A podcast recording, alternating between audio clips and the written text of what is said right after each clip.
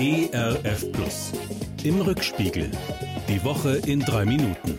Mit Christoph Zehentner. Na, das ist ja vielleicht eine Woche, eine Woche, in der wir endlich mal gute Nachrichten hören von der Corona-Front. Die Inzidenzwerte sind jetzt schon einige Tage lang auf hohem Niveau stabil, beginnen sogar leicht zu sinken. Etwa jeder vierte Deutsche ist wenigstens einmal geimpft. In etlichen Seniorenheimen haben schon fast alle Bewohnerinnen und Bewohner den zweiten Peaks hinter sich. Personal und Bewohner können dort wieder sehr viel normaler miteinander umgehen. Ich persönlich freue mich riesig über jeden einzelnen Fortschritt, über jede einzelne wiedererrungene Freiheit. Aber ich bleibe skeptisch. Die Bilder und Informationen aus Indien machen mir Angst. Hunderttausende von Neuinfektionen Tag für Tag. In vielen Krankenhäusern fehlt es an Sauerstoff, Personal, Platz. Eine Katastrophe, die auch durch Hilfslieferungen aus dem Ausland kaum abgemildert werden kann. Regierung und Gesundheitssystem sind vollkommen überfordert. Lasst uns beten für die Menschen in Indien. Lasst uns die Kirchen und Hilfswerke unterstützen, die dort Hilfe leisten.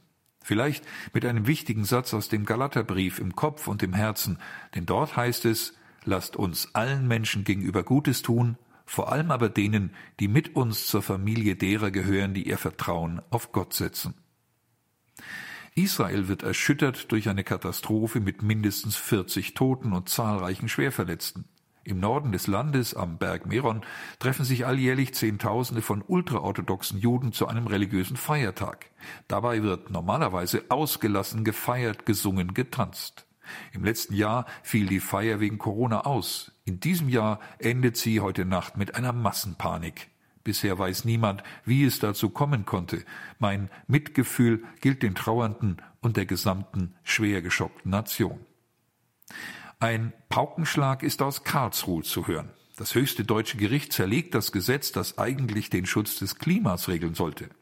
Teile dieses Gesetzes entsprechen nicht der Verfassung, hören wir jetzt von den Richtern in Rot. Zu vage, zu wenig konkret sind die Klimaschutzziele, die das Gesetz vorgibt. Im Klartext, Klimaschutz darf nicht weiter auf den Sankt Nimmerleinstag verschoben werden. Jetzt muss nachgebessert werden, schreiben die Verfassungsrichter vor.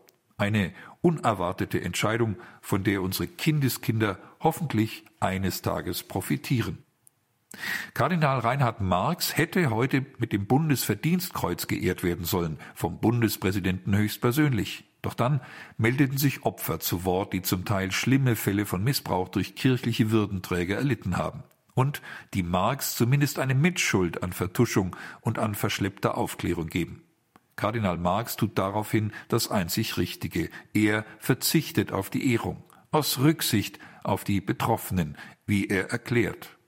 Rücksicht auf die Betroffenen, die dürfte die katholische Kirche tatsächlich noch erheblich stärker einüben und ausüben als bisher.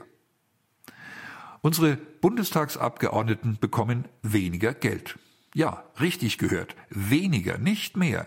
Ihre Diäten sind ja direkt gekoppelt an die Entwicklung der Löhne.